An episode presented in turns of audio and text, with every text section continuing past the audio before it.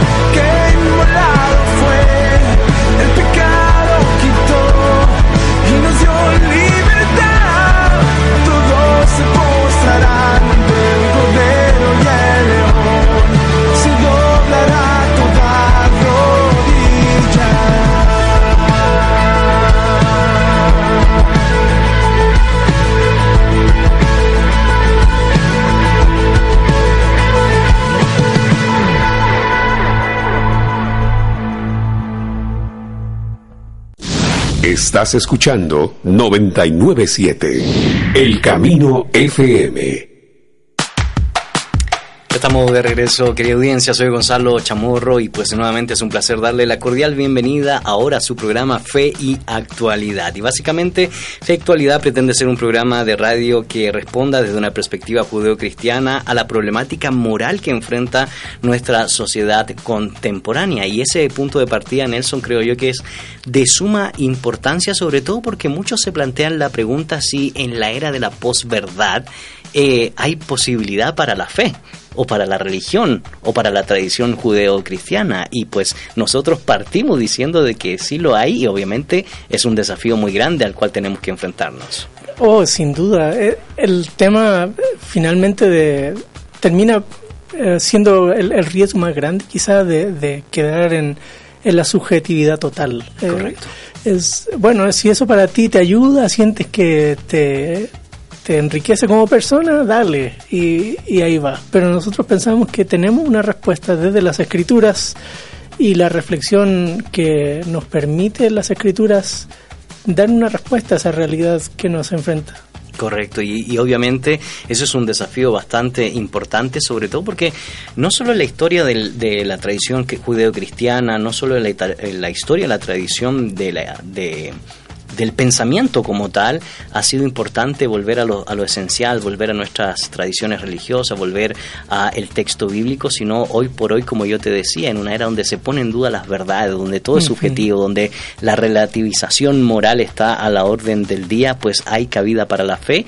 Y probablemente nosotros podríamos decir de que esto ha sido un problema hoy pero cuando uno va a la literatura bíblica, uno se da cuenta de que ha sido un problema constante en el ser humano, que se aparta de lo divino, se aparta del Dios que se revela y, comienza a hacer lo que se le antoja y pierde en cierto sentido ese, esa vida en el espíritu, esa vida eh, en torno a preservar o hacer preservar los fundamentos morales que los ha distinguido. Por lo tanto, si bien es cierto, hoy se ve como un realce importante esta subjetividad, esta relatividad, no solamente es hoy, ha sido parte de la historia de la humanidad.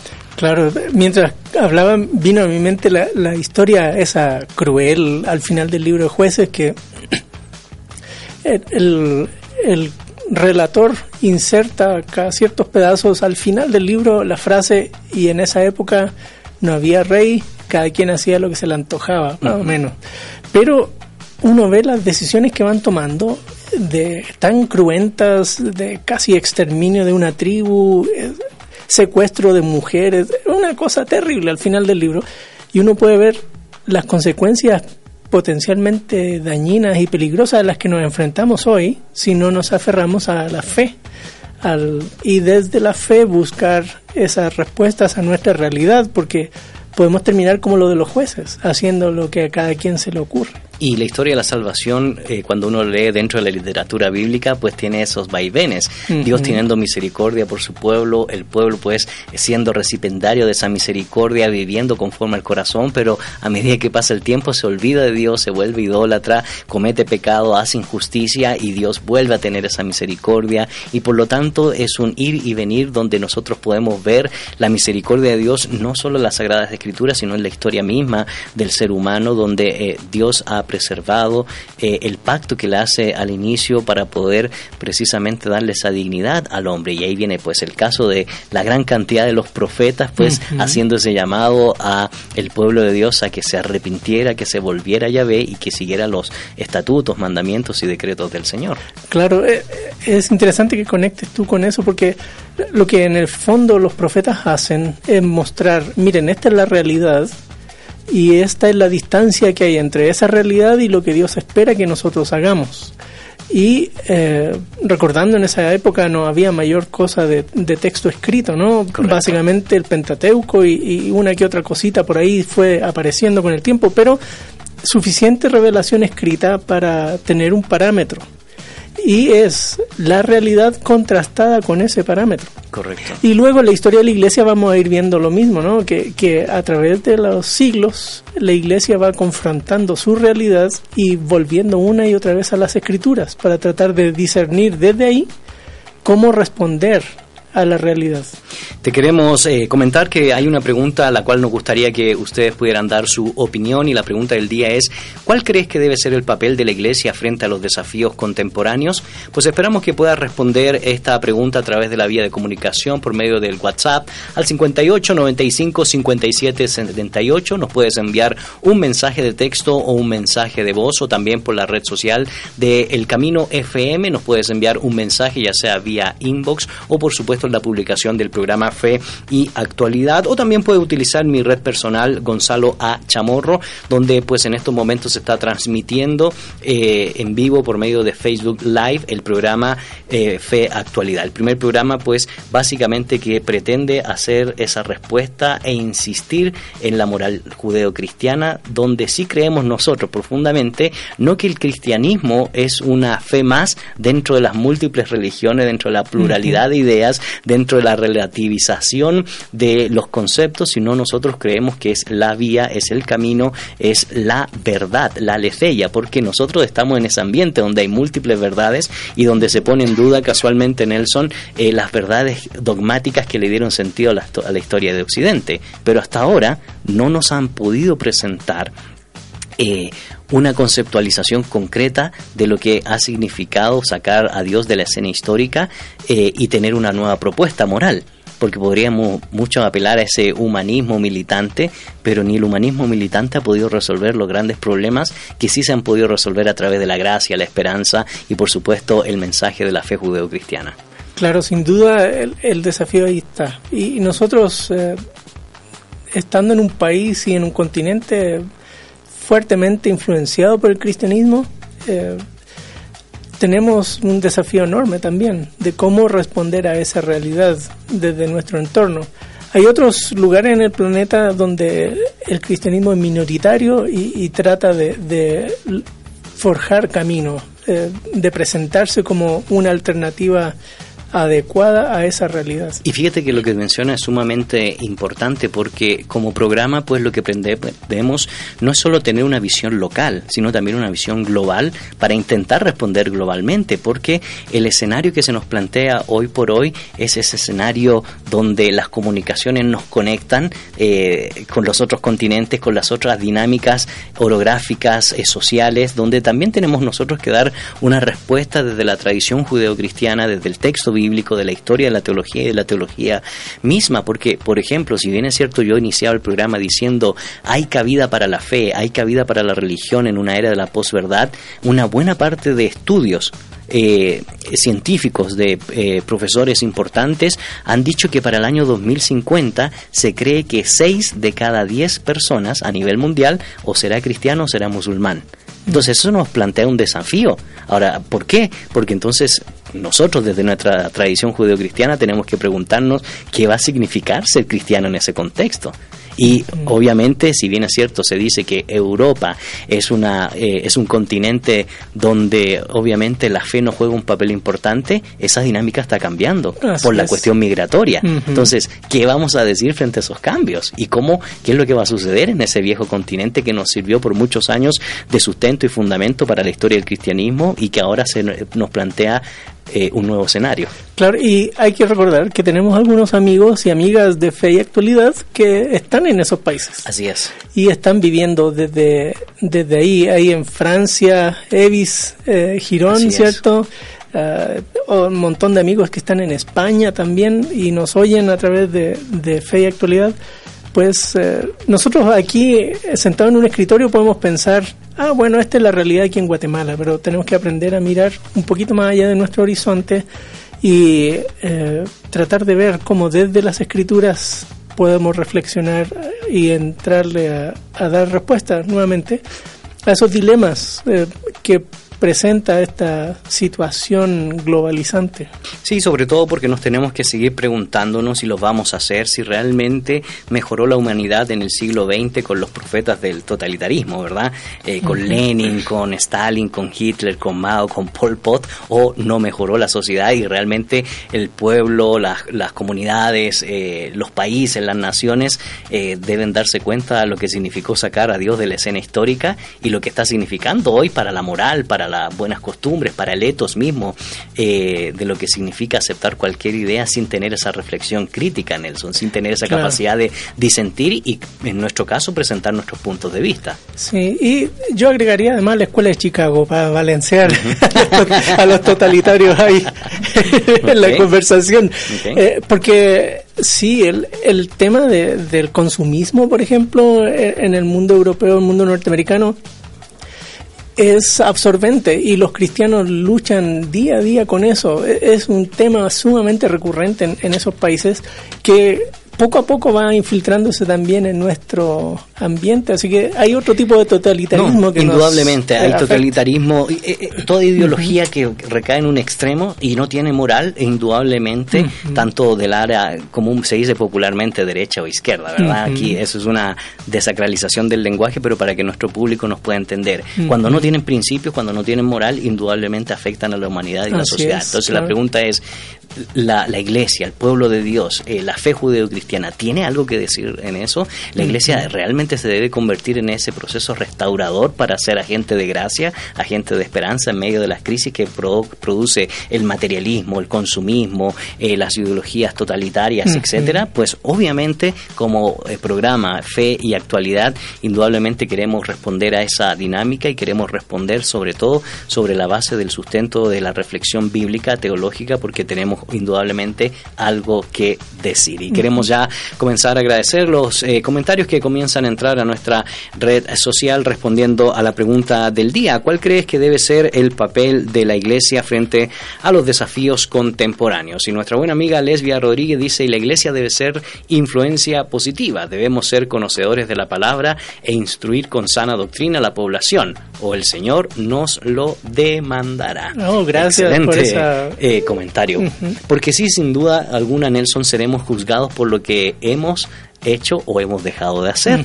Y esas dos dinámicas eh, deben estar presentes siempre en nuestro peregrinar cristiano. Y hay algo que a mí me llamaba mucho la atención que tú mencionabas, sobre todo en la historia del cristianismo, cómo se van dando esos vaivenes de respuesta a los problemas y a las dinámicas que se daban producto ya sea de las crisis, de las circunstancias sociales y políticas, pero también el silencio de la, del pueblo de Dios, el silencio de la gente buena, el silencio de la gente que presupone que Dios es el que reina, que Dios es el que gobierna, pero es ese silencio obviamente también hizo en ciertas etapas del cristianismo es recibir la crítica de un Karl Marx, recibir la crítica de un Ludwig Feuerbach, entre otros, porque lamentablemente el cristianismo se encerró en las cuatro paredes y no supo responder. Y lo que tú decías es interesante porque uno puede hacer una evaluación muy, muy concreta entre el cristianismo perseguido, martirizado los primeros 300 años y el cristianismo después de la eh, convertirse en la religión oficial del imperio y cómo se fue paganizando.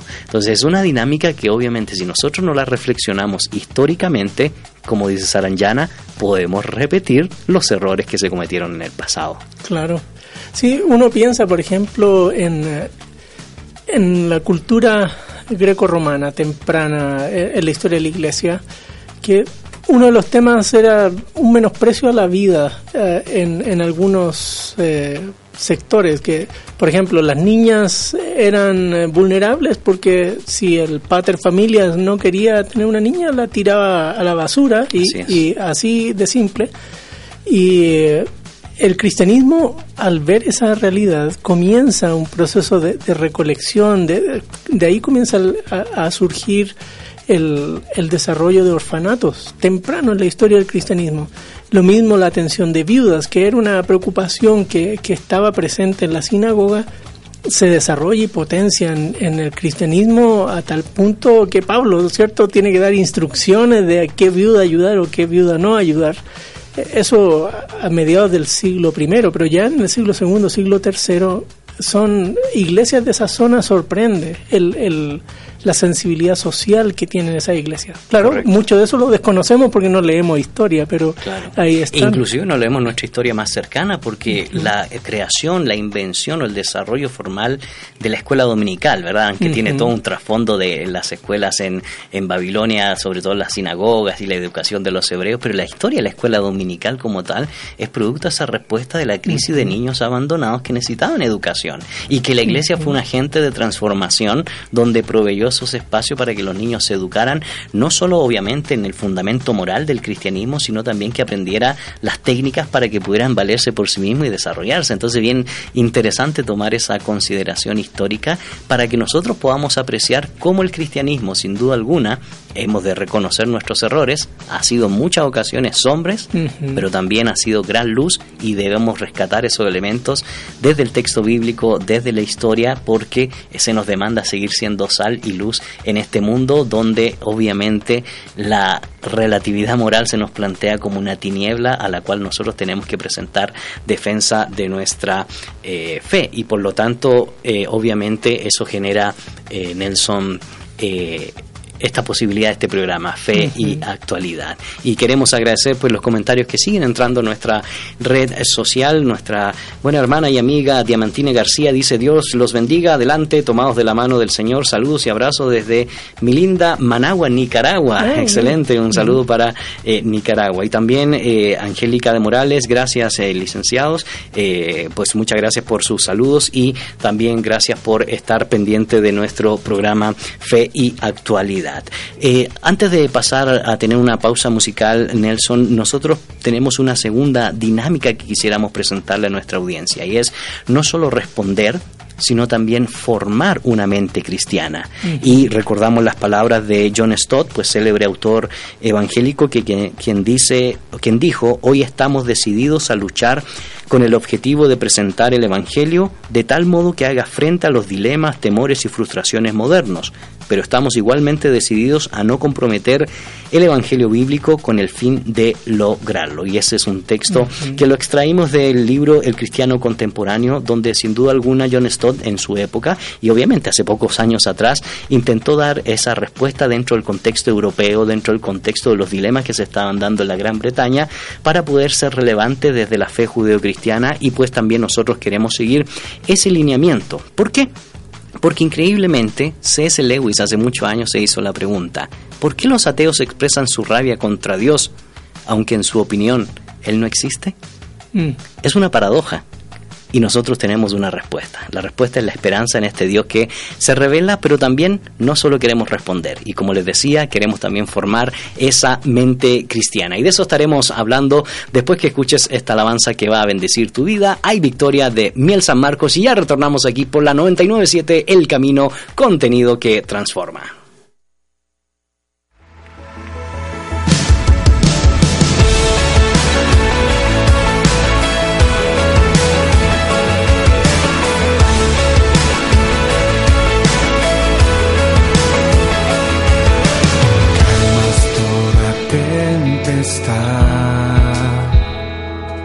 Alumbras mi oscuridad.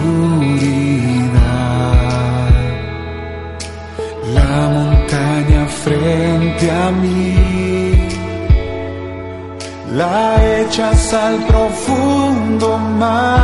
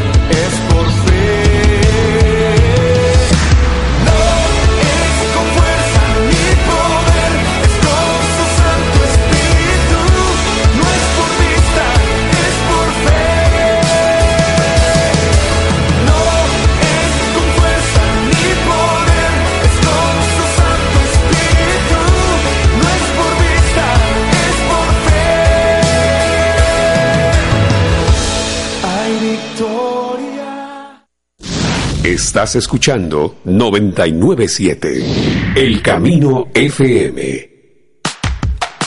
Ya estamos de regreso, querida audiencia, en tu programa Fe y Actualidad a través de la 997 El Camino, contenido que transforma.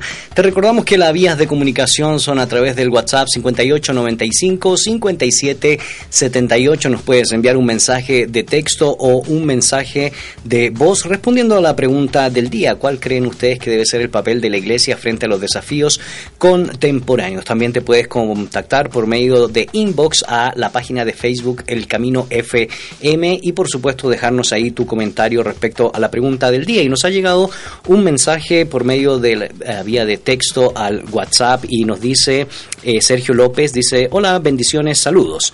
Mi comentario es, la iglesia es adaptable a las culturas, no a las tradiciones, pero siempre debemos seguir practicando todo lo puro, todo lo noble, todo lo de buen nombre, etcétera, ya que para el mundo es solo moral, pero cuando es practicado por los hijos de Dios realmente producen una diferencia genuina y hay verdad eh, de ello. Muchas gracias Sergio por ese excelente comentario que va un poco de la mano Nelson eh, de lo que estábamos comentando acerca de el punto de partida que nos da John Stott para poder entender la relevancia de la iglesia dentro del contexto, del espacio, del tiempo histórico que nos toca vivir y desarrollarnos.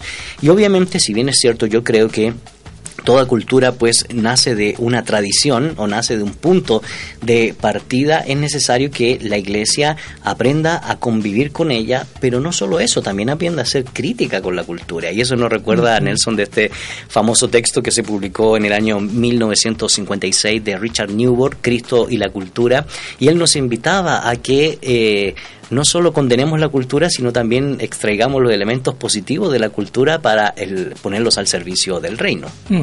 Sí, el, es un tema, la cuestión de cómo, en cierto sentido, rescatar, redimir la cultura, de qué valores, por ejemplo, pensando aquí en Guatemala, qué valores de las culturas milenarias ancestrales eh, reflejan el carácter de Dios y debemos eh, potenciarlas y cuáles no. Y lo mismo en las culturas eh, de influencia europea que hemos recibido.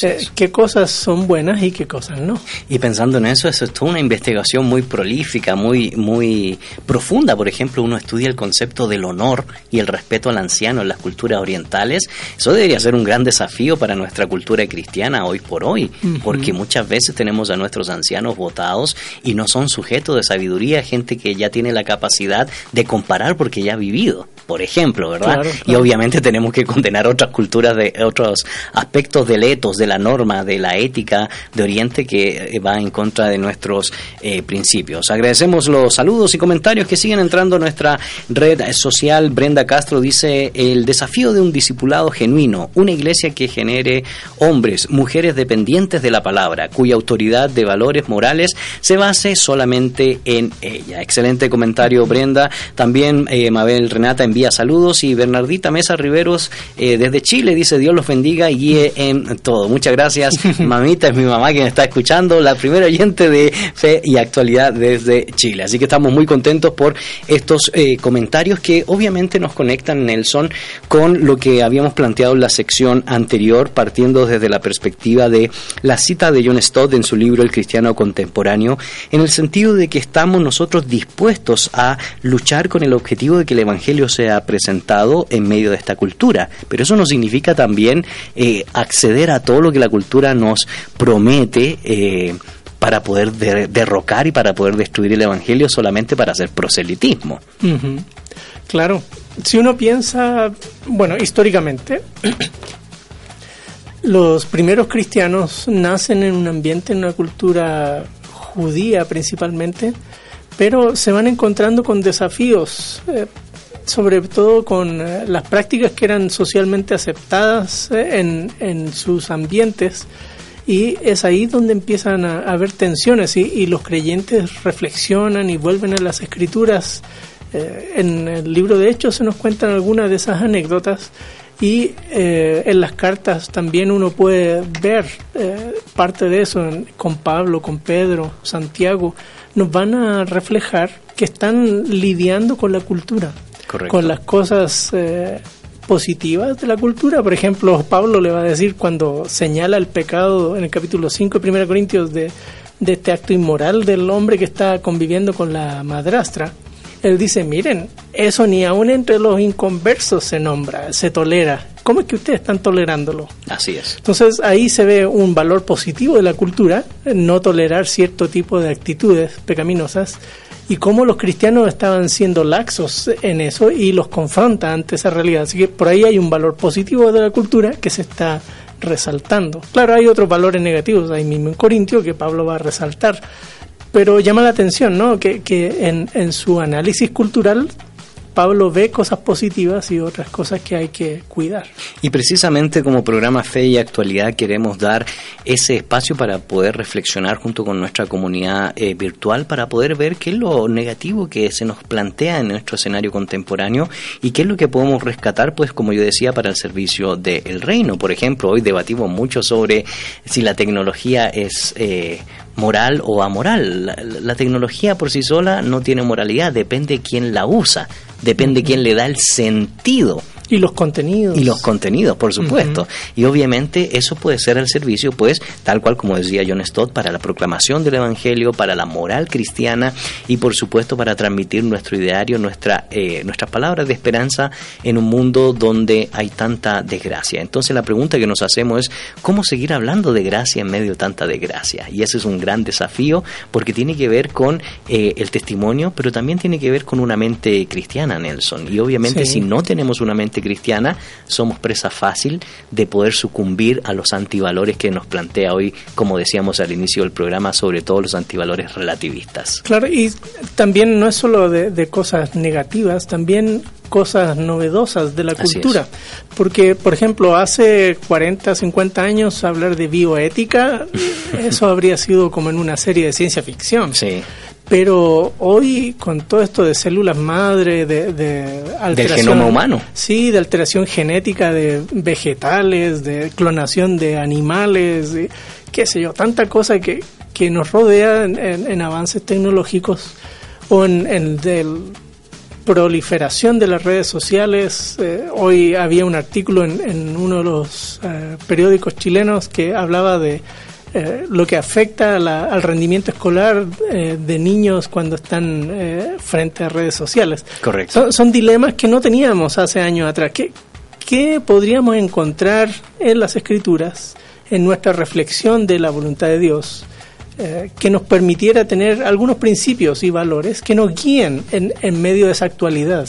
Y eso nos lleva pues a una gran pregunta que nos eh, que nos planteamos y que también se plantea, por cierto, John Stott en su libro Creer es también pensar, eh, recordando esas palabras de Agustín de Hipona que popularizó ya por el siglo V y que indudablemente marcó una tendencia bien importante en el mundo de la teología, en el pensamiento de la escolástica primera y en la reflexión, sobre todo en el mundo universitario de la Edad Media, donde se preguntan por eh, precisamente los grandes postulados de la fe cristiana. Pero, ¿por qué usar nuestra mente? Yo creo, Nelson, en primer paso, y también como lo plantea John Stott, porque somos creados para pensar. Uh -huh. No podemos desligarnos de, de esa concepción básica de ser imagen de Dios. El concepto teológico del Génesis, capítulo 1, verso 26 al 28, de ser creados para pensar, de ser creados a imagen de Dios, implica que hay una mente que debe estar sujeta, por supuesto, a los principios, a, al etos cultural que nos plantea el Señor a través de su revelación, pero no podemos desligarnos de esta concepción básica, fundamental. Hemos sido creados para pensar. Claro, pensando también en, en frases célebres de, de, pensadores cristianos, eh, Anselmo, si mal no recuerdo, fue quien dijo que la teología era fe en busca de entendimiento. Así, Así que ahí vemos de nuevo, es el esfuerzo eh, de reflexionar, de pensar, de, de, articular las ideas, de tratar de comprender nuestra realidad, pero con una base sólida, como partíamos diciendo en, en el programa, eh, nuestra fe. Nuestra Correcto. fe descansa en, en, la revelación de Dios en las escrituras, así que eh, por ahí es que vamos construyendo nuestra respuesta a esa realidad. Eh, queremos agradecer los comentarios y saludos que siguen entrando en nuestra red social. Eh, Ramón Mesa Rivero dice saludos y pues, también nos escribe desde Chile. Alex Alvisures también nos envía saludos y Alex González dice saludos y bendiciones. Creo que la iglesia tiene que trabajar en el área del compromiso social. La acción social es un tema que casi no se toca y se involucra en muchas áreas, incluyendo la política. Bueno, muchas gracias por ese eh, comentario porque indudablemente nos da una perspectiva de lo que pues nuestra audiencia nos está mencionando. También eh, nos envía saludos Lidia Ruano, eh, muchas gracias por los saludos y bendiciones a través de eh, mensaje de texto de El Camino y te recordamos que pues nuestras vías de comunicación para responder a la pregunta del día, ¿cuál es el papel de la Iglesia frente a los desafíos contemporáneos dentro del marco del programa que nos convoca el día de hoy, Fe y Actualidad? Te invitamos a que nos envíen un mensaje de texto una nota de voz al 5895 5778 o que te comuniques por eh, mensaje vía inbox a El Camino FM o por supuesto puedes usar mi red social personal Gonzalo A. Chamorro. Eh, y estábamos diciendo Nelson entonces que Obviamente uno de los primeros elementos que tenemos que plantearnos dentro de lo que va a implicar este programa y todo lo que se va a desarrollar de aquí en adelante es entender este gran punto de partida. Somos creados para eh, pensar. Y eso obviamente eh, va conectado con que no solo somos creados para pensar, sino que también somos creados para seguir los pensamientos de Dios. Y eso nos recuerda el texto clásico de Salmo 19, los cielos cuentan la gloria de Dios, el firmamento anuncia la obra de sus manos, un día emite palabra, otro día y una noche a otra noche declara sabiduría. No hay lenguaje ni palabra, ni es oída su voz. Por toda la tierra salió su voz y hasta el extremo del mundo sus palabras. Y obviamente eso es una invitación a que eh, debemos usar de manera correcta nuestra mente. No solo somos creados para pensar, somos también creados para seguir los pensamientos de Dios. Sí, y eh, tú has mencionado al leer el Salmo lo que en teología se llama revelación general, ¿cierto? ¿Cómo, es que eh, cuando hablamos de reflexión no estamos eh, limitándonos a, una reflexión eh, hacia el texto bíblico, pero eh, es a partir del texto bíblico es que dialogamos. Correcto. Dialogamos con los demás y, tratamos de discernir. Y quizá esa es parte de lo que el Espíritu Santo sigue haciendo en medio nuestro hoy, no solo cada uno por separado, sino como comunidad de creyentes, que tratamos de discernir la voluntad de Dios a través de nuestra lectura reflexiva de las Escrituras y del diálogo entre creyentes para poder tener esa respuesta a esta realidad actual. Y ahora mucha de nuestra audiencia se podrá estar preguntando, pero es complicado porque la mente ha sucumbido a los eh, valores que me mencionábamos eh, anteriormente que pues han hecho sucumbir al cristianismo y obviamente muchos también se plantearán que cómo hacerlo en medio de tantas ideas, en medio de tantos conceptos, en medio de que obviamente la mente también ha sido sujeta al pecado y también la mente ha sido sujeta pues a la maldad humana. Sin embargo, hay un tercer elemento que nos plantea John Stott Nelson en su libro Creer es también pensar, porque no solo hemos sido creados para pensar, no solo hemos sido creados para seguir los pensamientos de Dios, sino algo importante, hemos sido creados con una mente renovada. Y esto nos recuerda las palabras del apóstol Pablo en Colosenses capítulo 3, eh, verso 10, donde Pablo dijo a los creyentes que el nuevo hombre de que se había revestido se iba renovando hasta el conocimiento pleno, conforme a la imagen del que los creó. Y en Efesios 4:23 los exhorta a renovarse en el espíritu de su mente. Así que debemos entender este elemento que es importantísimo, porque los que hemos experimentado la salvación en Cristo tenemos una mente renovada y eso nos lleva pues a los dos fundamentos anteriores que hemos mencionado. Claro, y ahí habría que agregar además eh, las palabras de Pablo en Romanos 12 donde nos lleva a, a, que nuestra adoración a Dios es una adoración que reflexiona. Eh, esa es la idea de culto racional. Así es. ¿Cierto? Es, eh, no es una cuestión simplemente de, de seguir costumbres por seguirlas, sino entender el, el por qué hacemos lo que hacemos. Y, y, eso genera, pues, obviamente, algo que nosotros queremos insistir en el programa y queremos desafiar a nuestra audiencia, crear una mente crítica, no criticona, es totalmente diferente. El criticón generalmente habla y no propone nada y cuando habla, habla sin fundamento, pero tener una mente crítica es inclusive evaluar las interpretaciones bíblicas. Por ejemplo, tú mencionas Romanos 12 y viene después eh, el famoso texto en Romanos 13 sobre el respeto a las autoridades porque están al servicio de la justicia Y la pregunta es, ¿y si no sirven a esa justicia? ¿Qué debemos hacer? Bueno, usemos nuestra mente cristiana para poder disentir y presentar nuestros argumentos. Que eso es importante en una eh, esfera donde muchas veces eh, se nos dice de que hay que bajar la cabeza ante cualquier cosa que pueda inclusive denigrar el Evangelio y eso no es así. Claro. Bueno, si se da cuenta, audiencia, lo, que estamos conversando, el, tema es sumamente amplio. Y, hoy en el programa estamos recién comenzando a reflexionar en fe y actualidad. El próximo programa vamos a dedicar un espacio amplio a tratar de discernir cuáles serían esos desafíos que hoy nosotros en nuestra actualidad eh, enfrentamos. Así es. Ah, pero esa ha sido la tensión quizá a través de los siglos de historia de la Iglesia cómo responder a los desafíos que cada iglesia ha ido teniendo.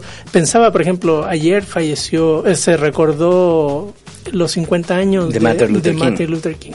un pastor bautista que mira una realidad de injusticia, ¿cierto? Y va a las escrituras y se da cuenta que eso no debe ser. Claro. Y a partir de ahí él va proponiendo una respuesta pacífica, pero no este, resignada ¿sí? va a su sociedad y va tratando de convencer y gracias al, valor, a la influencia que él tuvo, muchas de las leyes actuales en, Estados Unidos eh, dan amplia libertad a las personas e igualdad. Pero hubo cristianos que estuvieron mirando y reflexionando ante esa situación. Así es. Y aquí hay algo que me llama mucho la atención, Nelson, porque fíjate que en el mismo texto de John Stott, Creer es también pensar, él dice que la mente cristiana ha sucumbido dejándose arrastrar por lo secular eh, con un grado de debilidad y enervamiento en paralelo en la historia cristiana. Entonces él plantea que es difícil hacer justicia con palabras a la completa pérdida de intelectualidad en la iglesia del siglo XXI. Él plantea de que eh, ya no hay una mente cristiana, hay probablemente una ética cristiana, pero como seres pensantes el cristiano moderno ha sucumbido a la secularización. Y esta situación es una triste negación de nuestra redención por Cristo de quien se nos dice que nos ha sido hecho por Dios sabiduría según 1 Corintios 1.30 y indudablemente eh, John Stott que es un pensador global analizando el cristianismo y que se le pregunta cuál es su visión del cristianismo eh, contemporáneo. Y él decía crecimiento sin profundidad. Y eso creo yo que nosotros debemos tomarlo en cuenta, ese consejo, porque no podemos sucumbir a la secularización. No podemos ni debemos sucumbir a los valores de este mundo, porque si no, eh, vendría un cuatro principio. Seremos juzgados también por nuestro conocimiento, el uso o desuso de él. Claro, y pensaba qué tan pertinente ha sido John Stott y su análisis de la realidad. Él escribió ese libro a fines de los 70, por ahí. Y uno mira nuestra realidad hoy, cuarenta y tantos, casi 50 años después, y, sigue siendo como estar leyendo el periódico hoy. Sí. Um, la cosa es qué hacer, cómo hacer, cómo no caer en dogmatizaciones, porque por ejemplo, toda la discusión que, que, se gestó ahora en Costa Rica por las elecciones de, había un candidato evangélico y los católicos y evangélicos alineados tras una agenda eh, valórica eh, que me hizo pensar que muy parecido a la tensión que hubo a fines del año pasado en las elecciones en Chile eh, con los evangélicos alineándose al presidente Piñera y su candidatura, ¿no? Correcto. Eh, pero ¿cómo nosotros como creyentes podemos reflexionar sin necesariamente buscar ese es, ese es un excelente punto, porque creemos que la solución vendrá de un individuo. Y claro, no vamos a, jugar al a juzgar al individuo, pero sí vamos a, a, juzgar la participación del cristiano, porque el cambio de una nación se supone que debería ser por ese cambio que cada creyente tiene por dar un buen testimonio de su fe. No es la esperanza de un Mesías político, no la esperanza de alguien que supuestamente puede cambiar, es decir, es ese deber cívico que nosotros deberíamos desarrollar, es ese deber de cumplir las leyes y obviamente ser crítico cuando esas leyes no se cumplen y hay injusticia. Entonces es fácil que el cristiano le eche la culpa a, otro de los males, pero también y también es fácil creer que otro trae la solución para una nación sin ver cuál es mi responsabilidad individual y posteriormente colectiva dentro del cambio de una nación. Queremos agradecer los comentarios que siguen entrando a nuestra red eh, social, recordándote que las vías de comunicación son a través de mensaje de texto o nota de voz al 58 95 57 78. Nos puedes enviar un mensaje por inbox al Facebook El Camino FM o puedes contactarte por medio de mi red eh, eh, social de Facebook personal Gonzalo A. Chamorro. Y nuestra buena amiga Milsan Canahui dice, muchas gracias por este programa, un completo desafío al usar nuestra mente cristiana, que Dios, eh, Dios les bendiga. Muchas gracias a Milsan por ese excelente comentario. Y yo te decía, Nelson, de que básicamente uno de los postulados eh, elementales que debemos entender es que seremos juzgados por el uso de nuestro conocimiento y eso me recuerda eh, mucho las palabras del apóstol Pablo eh, a la iglesia de Éfeso. Eh, pido que el Dios de nuestro Señor Jesucristo, el Padre glorioso, les dé el espíritu de sabiduría y de revelación para que lo conozcan mejor, conocimiento. Pido también que les sean iluminados los ojos del corazón para que sepan a qué esperanza Él los ha llamado, cuál es la, la riqueza de su gloriosa herencia entre los santos y cuán incomparable es la grandeza de su poder a favor de los que creemos. Ese poder es la fuerza grandiosa y eficaz. Es decir, saber, conocer, entender, sabiduría, conocimiento, son elementos constitutivos que están no solo en el Antiguo Testamento, sino en el Nuevo Testamento, para recordarnos cómo habíamos iniciado esta segunda sección del programa. Somos creados para pensar y obviamente debemos poner a usar el cerebro, la mente que Dios creó para ponerlo a su servicio. Sí, y pensaba en, en- en, eh, el tema de actualidad, eh, es tan amplio y uno en, en las esferas que le toca vivir debe poner su cerebro, no en remojo, como decía un libro ahí, Sí. eh, sino en funcionamiento, hacer el ejercicio de, de un cristiano que mira su entorno, su realidad en, en el ambiente laboral, eh, en, en su entorno. E- Es ahí donde nosotros como creyentes somos llamados a pensar y Correcto. reflexionar y, y ahí es donde vamos mostrando el Evangelio en la vida real, Así es. eh, en la familia, en, en el trabajo, en el, en el tráfico, en qué sé yo, donde sea que nos toque enfrentar. Y con esto, Nelson, obviamente no le estamos diciendo a nuestra audiencia que, que- que queremos que sean cabecitas de cebolla, ¿verdad? Que solamente se llenen de conocimiento y que se vuelvan eh, personas con mentes enciclopédicas y que pues se dediquen a encerrarse y tener una biblioteca. No, lo que le estamos diciendo es que el conocimiento por extensión les va a dar el fundamento de su práctica. Así es, claro. Ese es el punto central. Ahora, usted no puede hacer nada si no conoce cómo hacerlo, si no entiende para quién hacerlo, si no sabe hacia dónde dirigirse. Por eso, la propuesta es esa, creer significa también pensar. Y por lo tanto es un llamado que nosotros queremos seguir insistiendo como fe y actualidad porque obviamente no podemos dejarnos sucumbir ni ser presa fácil del príncipe de este mundo ni mucho menos de los valores que él ha planteado en esta sociedad y que obviamente tarde o temprano las cosas que están viviéndose en Europa, las cosas que se están viviendo en Sudamérica van a llegar a estos países que supuestamente se dicen conservadores pero que ya estamos viendo eh, situaciones donde eh, la moral y el relativismo eh, están denigrando nuestra ética judeocristiana. Sí, estaba pensando en, en la analogía de, del cuando uno está armando un mueble, llega ahí, compra el mueble en, en la tienda, llega a la casa y uno piensa que entiende la realidad de la actualidad. ¿sí? Ahí está el mueble empacado. Y uno lo saca de la caja y pone el manual al lado y se pone a tratar de armarlo más o menos intuitivamente como piensa, hasta que le sobran piezas y no haya que hacer con las cosas. Correcto. Ah, pero pensar es eh, ir a ese manual, reflexionar en el manual, seguirlo y entonces mirar la realidad y entenderla. Así es. Es, es- es como cuando uno, conversando con amigos dentistas, por ejemplo, dice, no, es que no puedo evitar mirarte los dientes cuando estoy hablando. de-".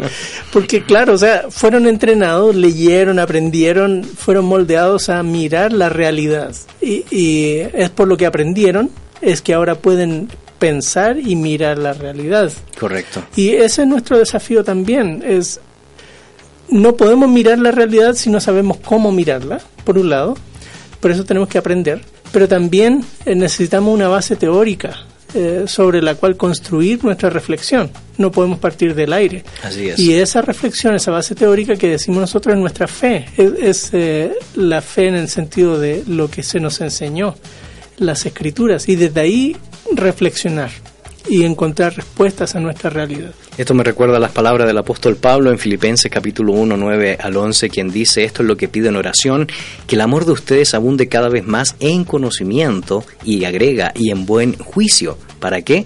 Para que disiernan lo que es mejor y sean puros y reprochables para el día de Cristo, llenos del fruto de justicia que se produce por medio de Jesucristo para gloria y alabanza de Dios. Entonces esa insistencia del apóstol Pablo a que abunde el conocimiento de Dios, a que tengamos buen juicio, es decir, buen criterio para tomar las correctas decisiones en medio de tantos dilemas. ¿Por qué?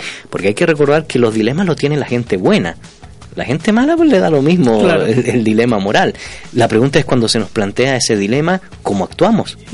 Porque la decisión que tenga hagamos va a tener una consecuencia.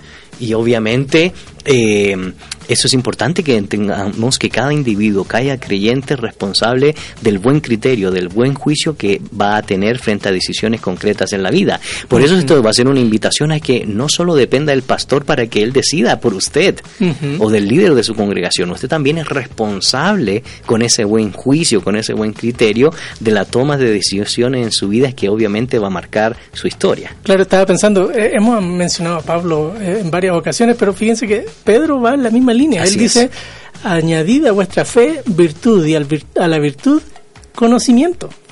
Es, es parte inherente del ser cristiano. El creyente debe construir su conocimiento sobre su fe.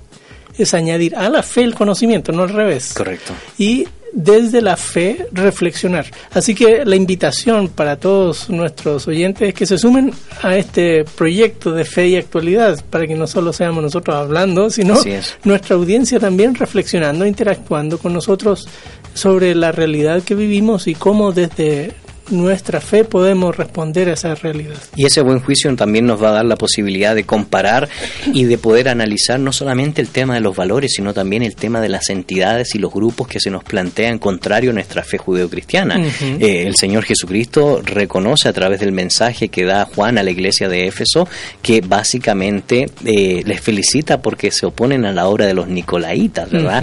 Y cuando leemos, por ejemplo, la carta de Colosa eh, a, los, a la iglesia de Colosa, Pablo pide que ellos conozcan plenamente la voluntad de Dios con toda sabiduría y comprensión espiritual para que vivan de manera digna del Señor, agradándole en todo. Y obviamente nosotros recordamos eh, que ya en esa época había una especie de protonosticismo que estaba afectando a la iglesia y que estaba afectando pues el mensaje cristiano, sobre todo porque pareciera que según el capítulo 2, eh, verso 18, estaban adorando a los ángeles eh, y estaban cambiando el rumbo correcto de lo que significaba la correcta adoración y el correcto conocimiento de Dios. Entonces también Pablo hace esa insistencia a que no solo evalúen los conceptos, sino también tengan un criterio para decir cuando las cosas no andan bien a través de grupos o a través de entidades que reflejan un pensamiento contrario a lo que nos plantea la tradición judeocristiana.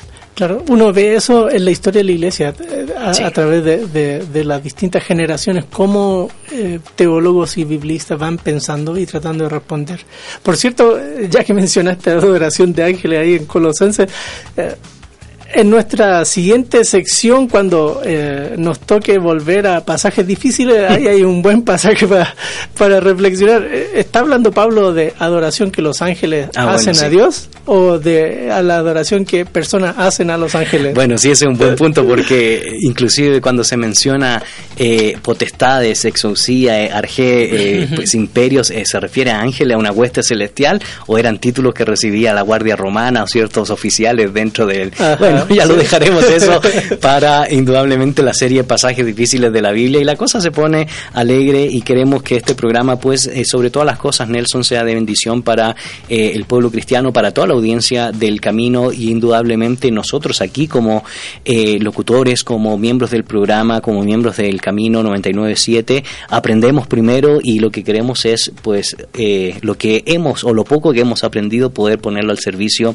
del pueblo de Dios y todos aquellos que estén interesados interesados por la pregunta de Dios, el Dios que se revela. Así que en estos pocos minutos, Nelson, que nos quedan, pues un desafío a lo que nos eh, plantea fe y actualidad de poder invitar a nuestra audiencia y de poder animar a toda nuestra comunidad eh, de la 997 como también nuestra comunidad virtual. Mira, nos sumamos a este proyecto de fe y actualidad porque nos invita a pensar y, y cuando hay que pensar, a algunos les duele la cabeza, pero vale la pena, vale la pena mirar nuestra realidad y tratar de reflexionar en lo que la palabra de Dios nos eh, permite inferir. Eh, en muchos casos y en otros es explícita, ahí dice tal cual algo. Eh, pero es ese ejercicio de, de, volver y reflexionar el que quiero que podamos quedar en mente con los que nos oyeron hoy y que queden picados, como dice don David Suazo, a, a los próximos programas. De, ¿Cómo va, cuál va a ser el desafío que nos van a lanzar esta semana? ¿Qué, qué vamos a estar pensando? Eh, así que Fe y Actualidad, un, un uh, programa, como decimos, que, que, pretende responder desde una perspectiva judeocristiana a la problemática moral que enfrenta nuestra sociedad contemporánea.